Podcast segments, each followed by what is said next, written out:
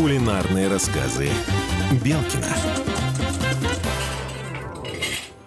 Всем привет! С вами кулинарные рассказы Белкина. Я ведущая передачи Алена Мызгина.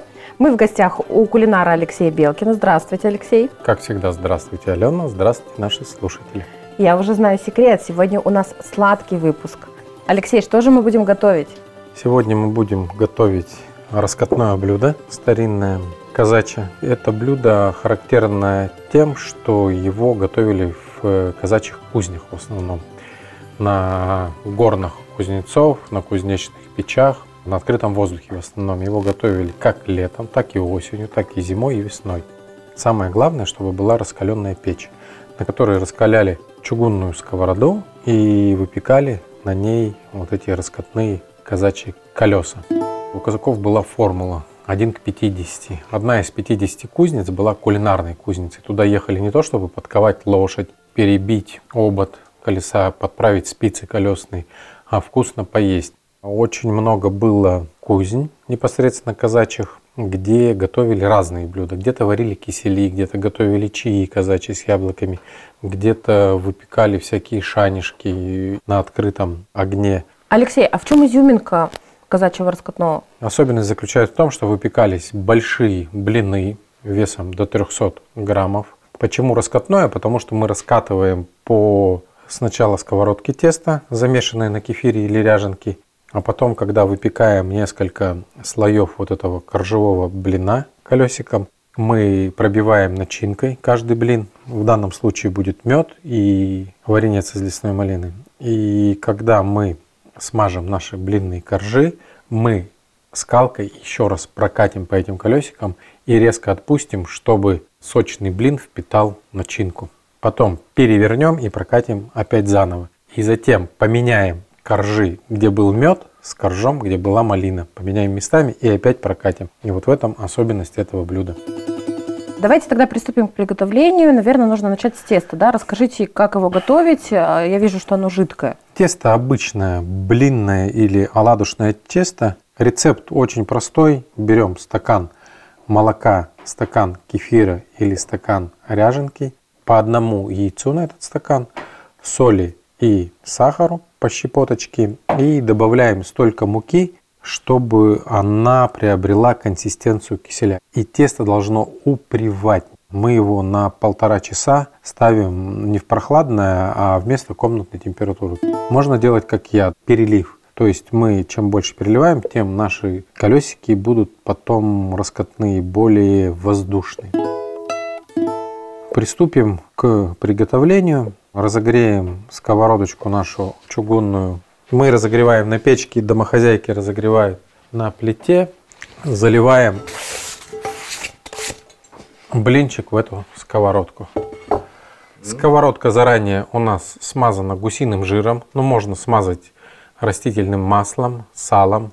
И мы ровно три больших деревянных ложечки кидаем прям в сковородку. У нас каждая ложечка по весу получилась грамм 100 теста. И блин, как я повторюсь, уже весит около 300 граммов. И теперь мы по сковородке, поварешкой, то есть я делаю вращательные такие движения, раскатываем и ставим сковородку на плиту. Достали блин с печечки, и у нас он получился однокоржевый. То есть мы готовили его или творили не с двух сторон, а с одного коржа. И вот он какой получился у нас. Вот мы берем, прям будем доготавливать сковородки, пока у нас делается второй блинчик. Всего это сладкое блюдо готовилось из трех, максимум четырех блинов. Стопка не готовилась. Первым промазом нижним был мед. Мед мы немножко-немножко подогрели, чтобы он свои качества оставил. И когда сбрызнули ложкой, мы от центра к периферии начинаем раскатывать мед. Суть раскатки в том, что в блин мед мы прям втираем. Мы не просто его смочили, чем больше мы раскатываем, тем вкусней будет наш сладкий пирожок, да, раскатной. Вот прям слышите, да, на горячем блине мед аж. И мы его втираем обязательно деревянной ложкой, потому что железной ложкой можно повредить блин. То есть мы сначала по часовой стрелке, потом против часовой и тоже. А от центра к периферии, то есть к краешку блина. Все, можно ему дать устояться определенное время, минуты 3-4. И положить следующий коржик. Следующий коржик мы кладем на мед и уже делаем промаз, можно даже этой же ложечкой, мы уже делаем промаз уже малиновым варенцом. Кстати, на заметку нашим слушателям, если будете готовить варенье, никогда не давайте ему кипеть. Как только варенье закипает, выключайте, давайте остыть и повторяйте процедуру несколько раз, от 3 до 5 раз.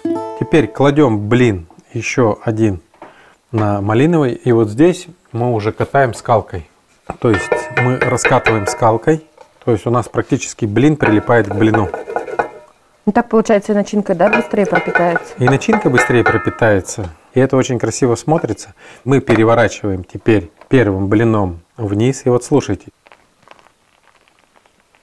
Это вот и есть раскатной. Если бы мы не втерли, звука такого не было. Теперь мы берем два блина и меняя их им местами. Те, кто был на малине с медом, переворачиваем вниз, а тот корж, который не был задействован, мы кладем его на малину и оставляем так упривать минут 5-7. По поверьям старинным мы данную сковородочку ставим уже остывающую духовку разогретую, но не до 200 градусов, а градусов 150, буквально 15 минут, чтобы коржи у нас съяхнулись. И каждый коржик пропитался начинкой другого коржа. Вот фокус кулинарный был на ваших глазах. Еще маленькая такая заметочка у казаков была. Когда вот это готовили в кузнях, детки, старики, просто женщины, мужчины, которые находились в дальней дороге, не привыкшие, они были очень усталые, чтобы как-то их разбавить, можно сказать, воображение, были вот такие гастроспектакли. Обычно эти спектакли делали помогалы кузнеца казачьих, которые были, ну,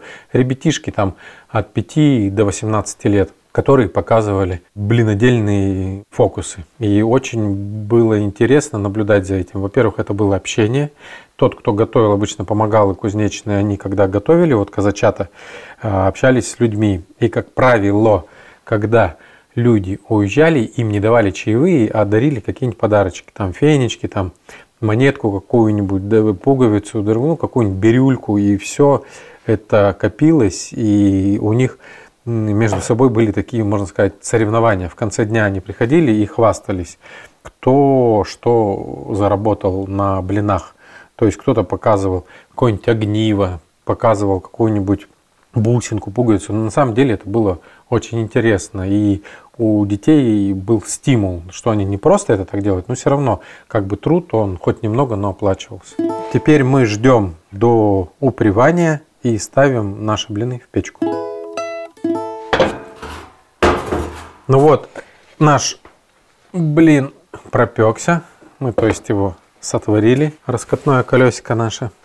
И теперь для гостей, как говорится сейчас, сделаем кулинарную изюминку. То есть, так как у нас верхний блин получился пропитанный медом, мы поменяли, но может быть он и пропитан малиновым вареньем, в зависимости какой блин поменять. Мы, соответственно, делаем вот такие украсы. То есть, что такое украсы? Это мы добавляем к меду свежее малиновое варенье, свежий малиновый варенец. Делаем вот такие бусинки, то есть украшаем. Его можно украсить как по спирали, так и в виде солнышка, в виде каких-то узоров, кто на что гораст. Очень много различных способов украски. После того, как мы немножко украсили наш блин, мы его подкатываем и уже горячая начинка, которая находится внутри наших раскатных блинчиков, она начинает играть. То есть мы делаем вот такие движения, как будто вжимаем, зажимаем, и еще больше блинчики наши уже пропитываются начинкой. И теперь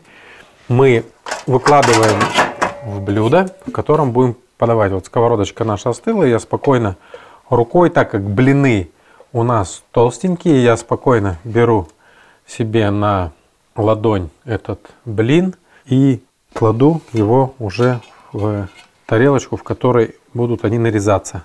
Резали его и косынками, но по кулинарному преданию, которое мы восстанавливаем, его резали полосочками. Суть в чем? Мы, когда разрезаем наше колесико, мы его не целиком отправляем, допустим, как торт пережевывать, а слоями. То есть слой малинового блинца, слой медового блинца. Это придает оттенок, потому что после каждого прикуса и укуса мы запиваем нашим деревенским чаем. Всем желаю приятного аппетита и очень хочу, чтобы данные блюда наши возрожденные радовали вас, ваших близких и ваших гостей.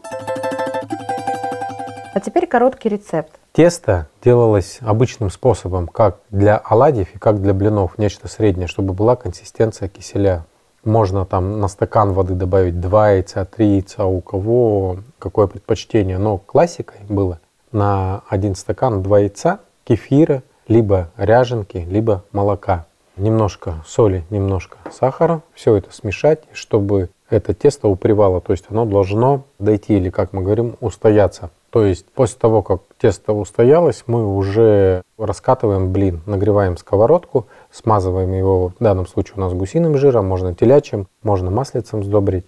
И вливаем и раскатываем по сковородке наш блин. Выпекаем, если печем на открытой поверхности с двух сторон, если в духовке, то с одной стороны. Ну, выпекаем, ну, минут 15, не более. Берем вот этих три толстых блина раскатных, промазываем прям именно деревянной ложкой, чтобы не разорвать блин. Промазываем медом, промазываем малиновым варенцом, складываем в стопку, пробиваем скалочкой или руками, переворачиваем, меняем блины, чтобы торцы чистые поменялись, а внутренний блин просто развернулся. Где была начинка малинная, стала начинкой с медом, и где была начинка с медом, стала начинкой малиновой. Затем вставим еще от 15 минут в духовой шкаф, но не включенный, а уже остывающий. И она там дойдет, вот это наше раскатное блюдо. Мы его вытаскиваем, разрываем на полосочки, наливаем чайку и всем приятного аппетита. Алексей, что мы будем готовить в следующей передаче? В следующей передаче мы, как всегда, будем готовить возрожденное казачье блюдо под названием казачий сухарник. Это насыщенный овощной бульон, который придает энергию с покрошенным в него сухарником. Программа «Кулинарные рассказы Белкина» подготовлена при поддержке Президентского фонда культурных инициатив. Кулинарные рассказы Белкина.